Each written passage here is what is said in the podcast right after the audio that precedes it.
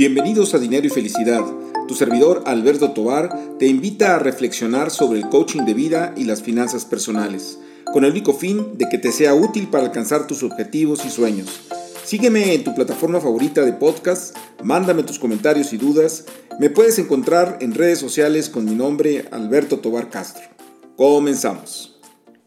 Hola, pues nuevamente eh, aquí en este podcast de Dinero y Felicidad y con el placer de tener eh, de nuevo en este espacio a Carlos Ponce, quien él es experto en estrategia bursátil y banca patrimonial. Él tiene su propia empresa llamada SNX Constructores de Patrimonio. Y bueno, tiene cuatro libros escritos sobre las inversiones en bolsa, es todo un, todo un experto, ya lo tuvimos en este espacio. Y, y bueno, pues muchas gracias, Carlos, por, por aceptar la invitación y por disponer el tiempo para estar aquí con nosotros. Al contrario, Alberto, muchísimas gracias. Felicidades nuevamente por, por toda la iniciativa y, el éxito de tu proyecto y encantado de estar contigo. Gracias, Carlos. Oye, Carlos, pues, ¿qué está pasando en los mercados? Eh, entrando con una pregunta bastante general, pero ¿qué está pasando con los mercados de la bolsa en México y en el mundo? Eh, la ocasión pasada que platicábamos, pues estábamos, bueno, cuando menos yo de mi parte sorprendido porque en el, en el ah, ámbito de la pandemia, pues las bolsas crecieron, eh, salimos de la pandemia y bueno, ahora bajan, este, hay algunos ajustes. Eh, ¿cómo, lo, ¿Cómo lo explicarías esto, Carlos? Mira, déjame tratar de resumirte porque pues es un periodo muy grande en donde ha habido cualquier cantidad de eventos, pero tratando de resumir esto, eh, yo te diría que pues hubo una buena cantidad de opiniones muchas veces encontradas respecto a lo que podía suceder y lo que estaba sucediendo, y mucho era por un tema de, de una inflación muy alta, ¿no? Eh, y, se hacía mucha referencia a eventos en el pasado, hubo algunos analistas que alarmaron mucho con escenarios parecidos a los 70, en donde recordarás en Estados Unidos llegaron a haber inflaciones del 14% y como eh, respuesta, las autoridades, en este caso en Estados Unidos la Reserva Federal, pues tendría que estar aumentando las tasas de interés y se hablaron de entrada de subidas este año del orden de hasta 6% en las tasas de interés. ¿no? Esto se sumó el tema de la guerra este, de, Rusia con Ucrania y, algunos otros este, temas por ahí que generaron muchísima preocupación. Rápidamente me voy un paso atrás. Eh, realmente era muy difícil eh, evaluar lo que estaba sucediendo en los últimos meses porque el origen de esto mucho fue precisamente de lo que platicamos la última vez, que fue el tema del COVID, ¿no? Una, pandemia como esta, eh, afortunadamente, pues, no sucede de manera recurrente y, de manera muy sistemática, y lo puedes eh, documentar, seguramente lo has hecho, pues vemos que este tipo de, eventos de pandemia se han presentado en el mundo en periodos de, cada 100 años. Entonces, el, que tuviéramos hoy una pandemia era muy difícil de, de dimensionar eh, el impacto que tendría y yo me atrevería a decir después ya de un par de años, pues que no nos fue tan mal, Alberto, sin, sin, sin minimizar la cantidad de decesos, sobre todo que hubo, ¿no? De gente muy cercana, de familia incluso, etcétera. Pero eh, pudo haber sido peor si lo comparas contra otros eh, eventos similares en otras épocas.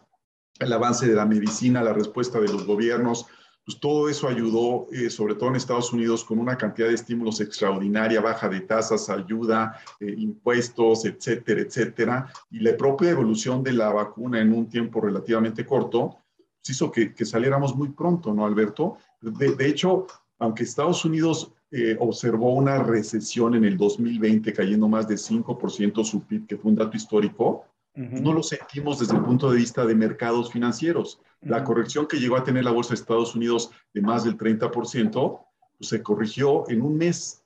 Entonces la gente realmente no lo, no lo percibió así, el, mercado tuvo muy buen desempeño, pero todos esos estímulos al final, Alberto, lo que originaron pues fue una inflación muy fuerte al año siguiente, ¿no? Y, eso también tuvo un crecimiento o una repercusión de, de, de por qué entonces en el año 2021, eh, después del 20 de la recesión, pues, tuvimos un crecimiento extraordinario y en este año empezamos a tener el efecto de la inflación. El efecto de la inflación, entre otros, se explicaba mucho por un alza del petróleo de más de 100%. Entonces, pues en esta, en esta preocupación y en esta lectura y en esta interpretación, la gente dijo, viene una recesión porque las tasas van a subir mucho, porque esto no, no, se va a complicar. Y, y, en resumen, insisto, lo que vimos a principio de este año fue la anticipación de un escenario verdaderamente terrible, ¿no? Eh, ¿En qué sentido? Bueno, se hablaba de que las mutaciones del COVID iban a permanecer y que esto iba a ser un problema todavía por muchos años más. Se hablaba del tema de la cadena de suministro que afectó el COVID, como tú sabes, con el cierre de fábricas de China, donde se producen eh, muchos suministros para otro tipo de industrias que iba a durar muchos años. Se hablaba también, eh, pues ya te lo dije, de que la inflación podía llegar a niveles del 14% en Estados Unidos, que las tasas tenían que subir 6%, que entonces iba a venir una recesión tremenda en Estados Unidos nuevamente y que las empresas iban a estar presentando eh, eh, muy malas utilidades eh, y, que el tema de Rusia iba a ser un tema nuclear y cualquier cantidad de eventos que, que escuchamos los primeros meses de este año. Y ahora, afortunadamente, pareciera que las cosas no están siendo tan complicadas. No digo que sea un buen escenario, o sea, realmente hay una condición complicada, pero no tan complicada, Alberto, como se, esperaba al inicio de ese año. Y es por eso que estás viendo ya en estas semanas un mercado de regreso. Porque como siempre sucede, pues los castigos se dieron de manera exagerada una vez más en, en, muchos nombres, ¿no? Llegamos a tener compañías que en cuestión de días, pero te estoy hablando de un par de días, pues llegaron a perder una tercera parte de su valor o hasta el 40% de su valor. Entonces, eh, atendiendo, y no quiero aquí ser muy técnico ni nada, eh, mucho menos, pero de veras, en un, un, ejercicio muy de sentido común, Alberto decía, saber ¿cómo es posible que compañías que llevan años construyendo este, pues, todo un, un, proyecto desde el punto de vista de clientes, de, de, de, negocios, de procesos, de productos, de servicios, etcétera, pues en dos días pierdan casi la mitad de su valor? O sea, pero, pero no es una situación nueva, Alberto, es una situación muy recurrente, lo hemos platicado, es una característica de los mercados, los mercados eh, son muy racionales, reaccionan de esta manera y, luego tienden nuevamente a qué? Pues a regresar. Eh, lo hemos platicado en otras ocasiones, Alberto, si nosotros vemos una gráfica de los mercados en general, hablando de Estados Unidos en México en el largo plazo, pues la tendencia es alcista no ha habido una sola crisis en, la historia y, un amigo decía, bueno, tienen este, el mismo nombre y el apellido es diferente, ¿no? En algunas épocas el apellido fue eh, la crisis comercial de China con Estados Unidos hace poquito, en otros momentos se llamó las Torres Gemelas, en otros se llamaron este, guerras, en otros se llamaron asesinatos de presidentes, pero no ha habido una sola que el mercado no logre superar. Entonces, es ese proceso que estamos viendo ahora, ¿no? Ahora, eh, eh, esto, digo, lo que tú comentas, eh, tiene que ver con, de alguna manera, cómo los mercados se van, de alguna manera, adelantando a lo que viene por delante y que, de alguna manera, ante esa expectativa reaccionan y a veces sobre reaccionan sobre ciertos, sobre ciertos eventos. pregunta, ¿esto llevaría entonces a que pudiéramos estar viviendo todavía un momento en donde todavía no se estabiliza y tengamos cierta variabilidad en, esa, en ese comportamiento, porque digo, eh, eh, hay eventos como por ejemplo el tema de la guerra de, de Rusia o la invasión de Rusia a Ucrania, eh, que no termina y hay temores, lo hemos visto con las posturas, por ejemplo, de Noruega, de, de Suecia, del miedo que tienen con respecto a Rusia. ahora el tema, por ejemplo, de Taiwán, con caso de China, Estados Unidos, pareciera ser que se intensifica este, esa, esa situación. Sabemos lo que significa Taiwán para los mercados, eh, este, sobre todo eh, de cuestiones eh, más sofisticadas, todos los microchips y esto. ¿Crees que, el mercado todavía no alcanza a encontrar esa, esa estabilidad o vamos a vivir esa cierta inestabilidad o tú cómo lo ves? Mira, yo soy de la idea de que tener una lectura general del mercado a veces no es lo correcto, sobre todo aterrizándolo ya a temas de estrategia, ¿no? ¿Por qué? Porque eh, la mejor forma al final de no solamente de entenderlo, sino de participar es estar viendo casos por casos, regiones por regiones, países por países, sectores por sectores y empresas por empresas, ¿no? Y eso es realmente lo que resulta muy atractivo en el momento de que entiendes esta condición que hemos platicado mucho de ser empresario de una forma diferente. Y digo, pues yo no espero que pretendamos ser dueño de las 500 empresas del Standard Poor's, ¿no? Ni, ni, de las cientos que hay en el índice Nasdaq. Entonces, en ese sentido, yo te diría, sí, este tipo de problemas están ahí, pero siempre han estado, Alberto, de alguna u otra manera. Hoy se llaman, insisto, Rusia, y al final, lo que la historia nos demuestra es que los participantes, los mercados, los individuos, terminamos por asimilar este tipo de situaciones. Déjame, déjame, sin querer minimizar, irme al tema de la inseguridad, aquella que, que, que, se habló de que el mundo había cambiado y realmente había cambiado después del atentado de las Torres Gemelas. O sea, fue una cosa terrible, recordarás, ¿no? Y, y se dijo que esto, y yo te diría, oye, la seguridad es mucho mejor ahora que en aquel momento, pues no estoy tan seguro, ¿no? O sea, pasaron varios meses en donde vimos a nivel global que era todo un tema llegar a los aeropuertos y tenías que pasar cualquier cantidad de, de, de, de filtros y porque había una emergencia. Y ahora ya no hay tanto. Y no creo que, que, que, se haya desvanecido un tema de preocupación por seguridad, simplemente lo asimilos y, y cambias, ¿no? y es como nos vamos asimilando.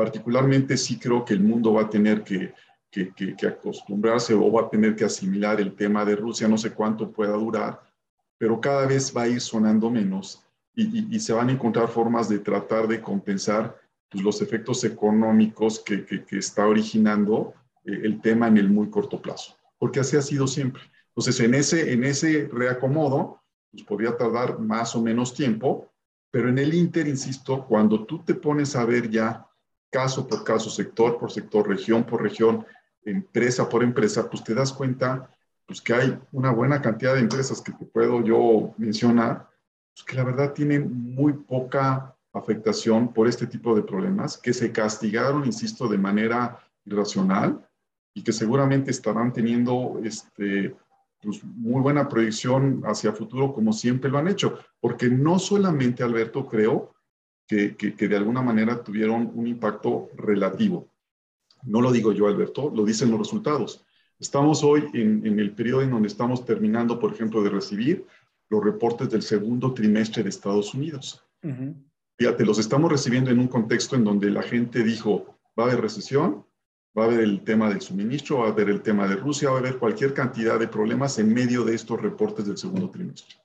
Resulta que el 78% de las empresas están reportando por arriba de lo que se esperaba. Y el crecimiento de las utilidades que se esperaba que fuera del 4%, pues está siendo del 8%. Y un porcentaje muy importante de las compañías que reportaron están dando una visión positiva para los próximos meses.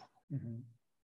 Te pongo otro ejemplo, Alberto, muy rápido. En estos seis meses hubo compañías, y déjame por dar un ejemplo, te menciono el caso de Amazon, una empresa que tuvo una corrección pues, muy fuerte de más del 40% respecto a sus niveles altos por diferentes razones.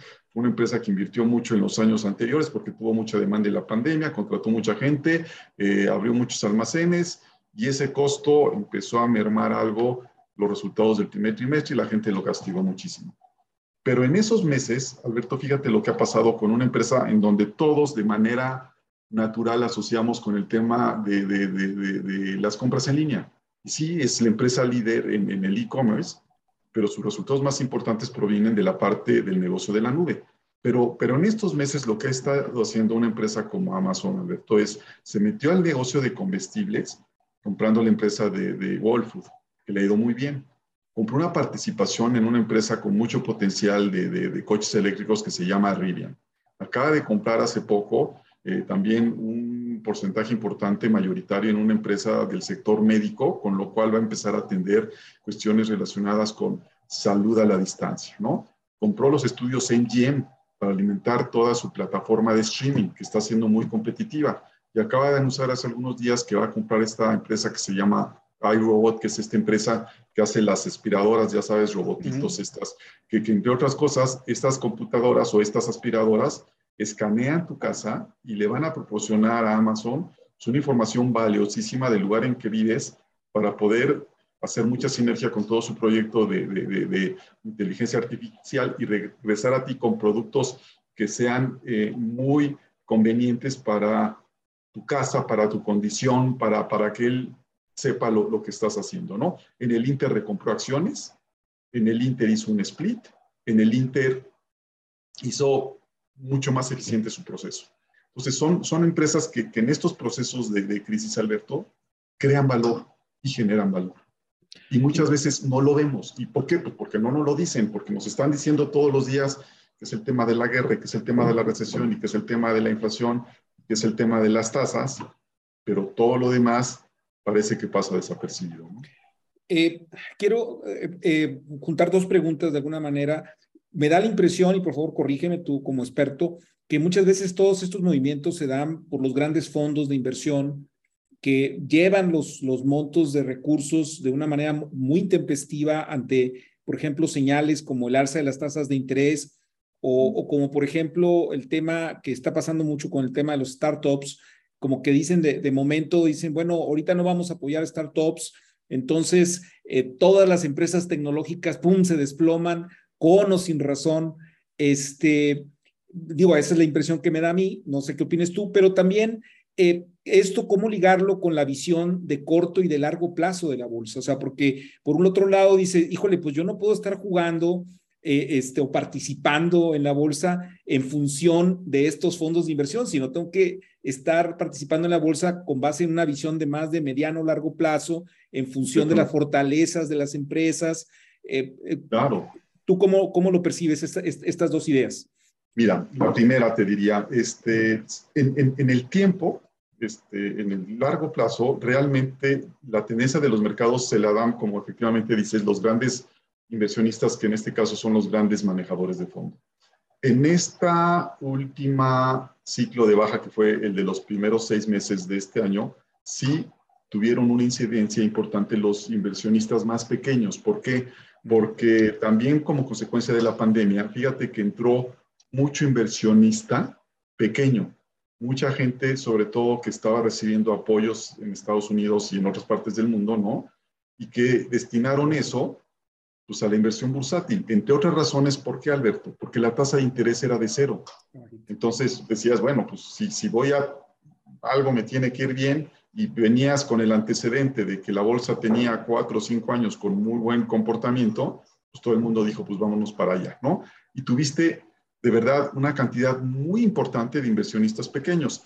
A esto súmale pues, todo lo que ha habido en desarrollos ahora ya de, de facilidad de plataformas de fintech, en donde mucha gente le resulta mucho más fácil en una aplicación comprar y vender, y aunque no tenga la formación, que ese es otro tema bien interesante, y aunque no tenga el conocimiento, se anima a participar. Entonces, sí lo que vimos en estos primeros seis meses del año, pues también fue de manera natural, pues mucho temor, mucho miedo y mucha reacción equivocada de estos inversionistas que no habían tenido una experiencia de un ciclo de baja. Si, si, te das cuenta, Alberto, el último ciclo de baja que vimos pues fue en el 2007, con, uh -huh. con aquella crisis del subprime y todo. Uh -huh. Eran 14 años. Sí. Entonces, después de 14 años, una de dos. Había mucha gente que no le había tocado ver un ciclo de baja, porque el del 2020, como te dije, fue muy rápido. Y dos, probablemente había mucha gente que ya se le había olvidado lo que sucede en un ciclo de baja. Entonces, todos estos nuevos participantes pues salieron corriendo y creo que ellos en esta ocasión sí incidieron mucho en el movimiento de la baja, porque tú no necesitas hacer que una acción se caiga con demasiado volumen. Un grupo reducido de participantes lo suficientemente temerosos decidan salir, pues con eso tienes. Y los grandes inversionistas decidieron no hacerlo hasta un tiempo después. Y luego viene la otra pregunta que es importantísima, que es esta visión de corto y de largo plazo eh, volvió a suceder lo de siempre, Alberto, ¿no? O sea, eh, vino un ciclo con, con, con, el tiempo que no veíamos del ciclo de baja, pues pasó un mes, dos meses, tres meses y la gente se esperó y decía, oye, pues es que cada mes la acción va a bajar, ¿no? Mucho de lo que hemos platicado en este espacio que nos das la oportunidad y en otros es, a ver, nada más, si realmente nosotros entendemos la oportunidad que nos da este mercado de ser empresarios de una forma diferente, pues seamos congruentes pensando como empresarios. A ver, seis meses en la vida de un empresario no es nada. Seis veces en la vida de una empresa no es nada.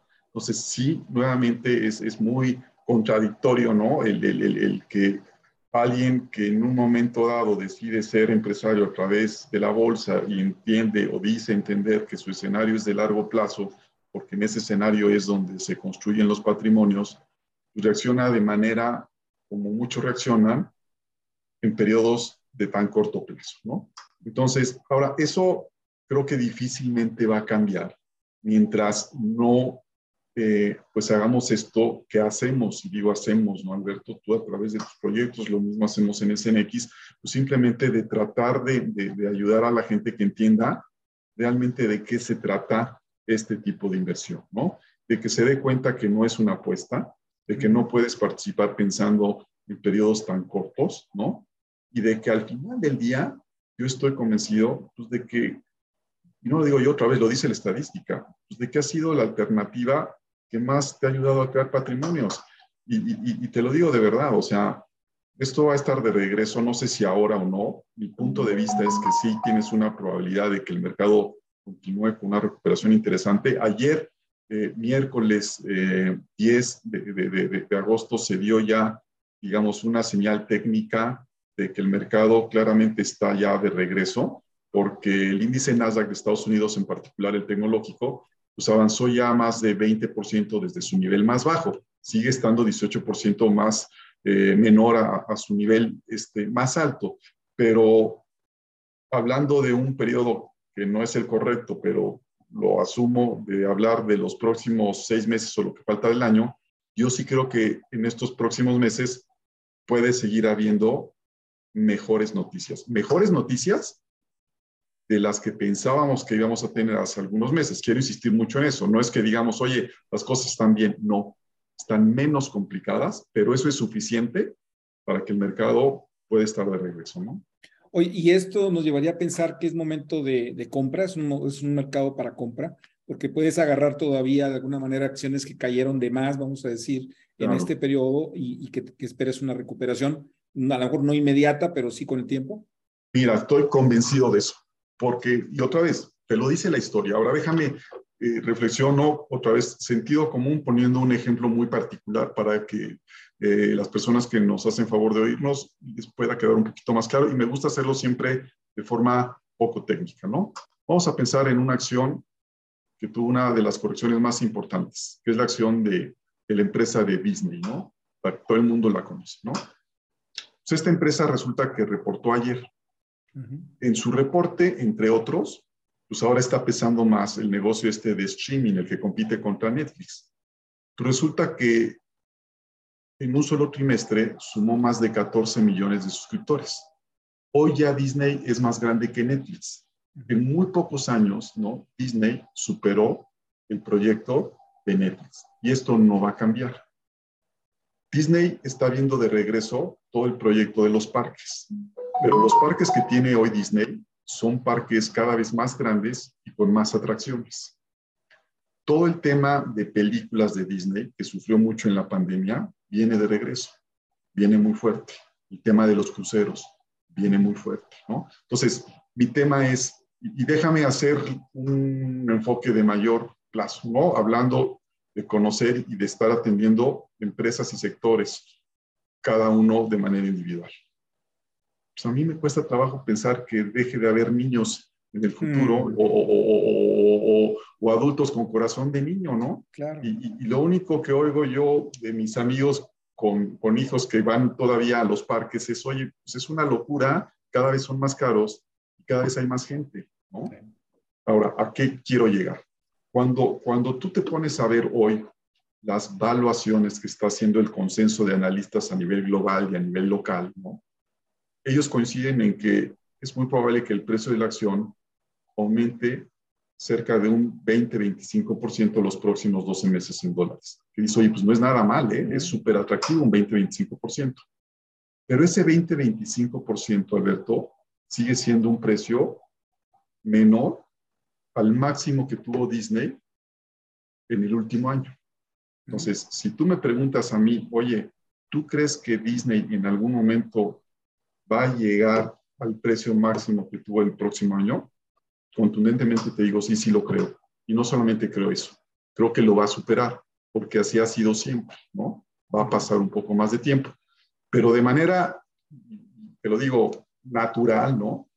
Este, los analistas solemos ser muy conservadores y mucho menos, y mucho más, perdón, después de un periodo complicado como el que acabamos de pasar.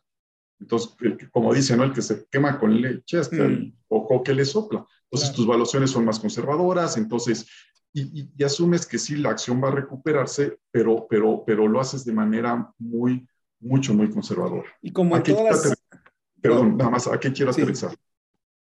Les acabo de comentar que entonces el consenso de analistas hoy te dice que Disney, después de un buen reporte extraordinario, pues puede seguir creciendo 25%, sí. Pero si Disney alcanza su nivel que llegó a tocar en el último año más alto, el avance potencial es de más del 60%. Entonces, fíjate lo conservadores que estamos siendo los analistas al hablar solamente de un 20%, cuando en realidad si llega el precio que llegó a tocar, va a ser un 60%.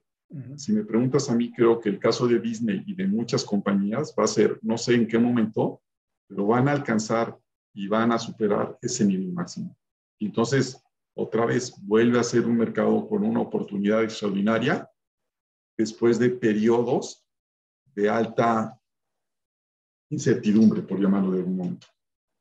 Sí, es que me, da también la impresión de que con cada crisis de, o periodos de baja, como dices, o ciclos de baja, este es un raseo y se, pues muchas de las personas que, que apostaron al casque y estar eh, especulando, por ejemplo, todo el tema de las criptomonedas que también ah, tuvieron su ajuste, este, pues igual salen del mercado. ¿Qué, ¿Qué, les dirías de alguna manera a todas estas personas que están interesadas? Yo recibo mucho, muchas eh, eh, dudas y preguntas sobre cuál es la mejor inversión, este, y creo que la bolsa es una muy buena inversión. ¿Qué les dirías? ¿Cómo entrar? ¿Cómo, cómo proceder en el mercado?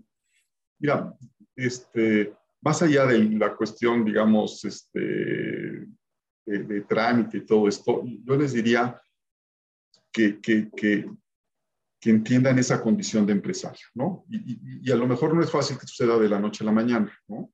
Este, yo platicaba con un eh, grupo de, clientes de nuestro fondo en estos meses que no ha habido ningún inversionista exitoso que haya sido exitoso y que no haya estado en un ciclo de baja.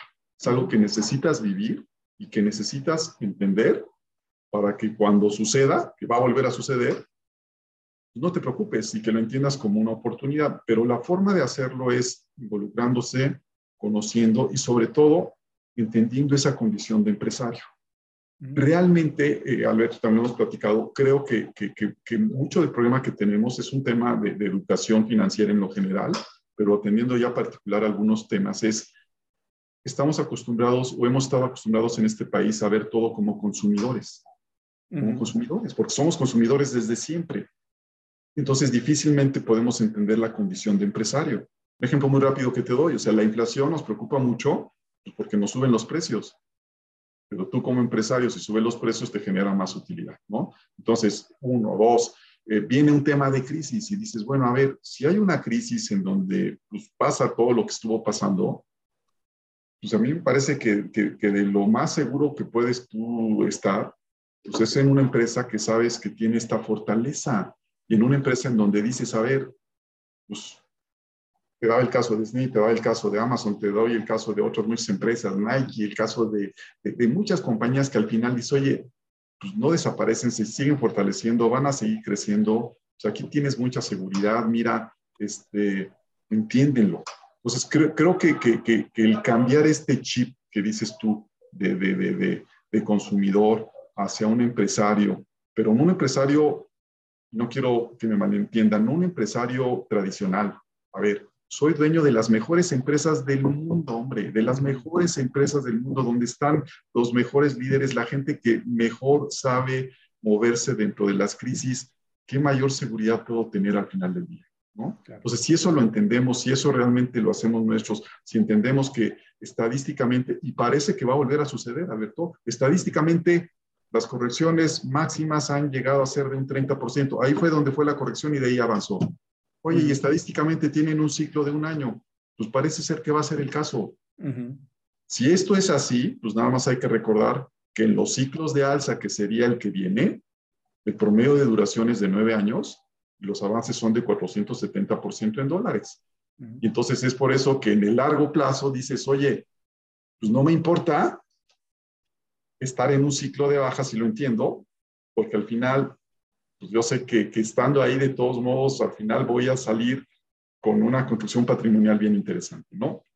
Pero es eso, Alberto, es, es quitar esta idea de que es una apuesta, de que la gente me dice, oye, es que es muy riesgoso, es que cualquier decisión asume un riesgo, ¿no? O sea, la única forma de no asumir riesgos es no tomando decisiones. Es mucho más riesgoso estar en una tasa de banco que tú crees que te paga una tasa de interés cuando todos los años tu inflación personal es más alta, pierdes poder adquisitivo. Se te está esfumando el capital en términos reales. ¿no? Y, y, otra vez, si te pones a comparar índices históricos de bienes raíces contra el mercado, no hay comparación. Y en este país la gente sigue pensando que lo mejor es, y no tengo nada contra bienes raíces, un portafolio diversificado, pero estadísticamente no ha sido lo más rentable. Muy bien, Carlos, pues te agradezco muchísimo tu tiempo. Si alguien quiere eh, saber de ti, comunicarse contigo de alguna manera, no sé si nos puedas proporcionar algo de redes sociales. Eh, claro, encantado. te comparto mi, mi, mi, mi, correo, es cponce, como suena de Carlos Ponce, cponce, arroba snx, S de Samuel, N de niño, X de Xochimilco, sin excusas.com ceponce arroba snexcusas.com. Ahí tienen mi correo. Encantado de recibir cualquier eh, comentario, cualquier pregunta. De verdad, este, lo hacemos con, con, mucho gusto. Pues te agradezco mucho tu tiempo, Carlos. Gracias por todos tus comentarios. Al contrario, Alberto, felicidades de nuevo y, y que siga el éxito. ¿eh? Gracias. Gracias por llegar al final de esta emisión y como siempre espero tus comentarios, eh, tus críticas, eh, tus sugerencias a través de las redes sociales. Muy en particular me puedes encontrar en Instagram como arroba atobar.castro. Hasta la próxima.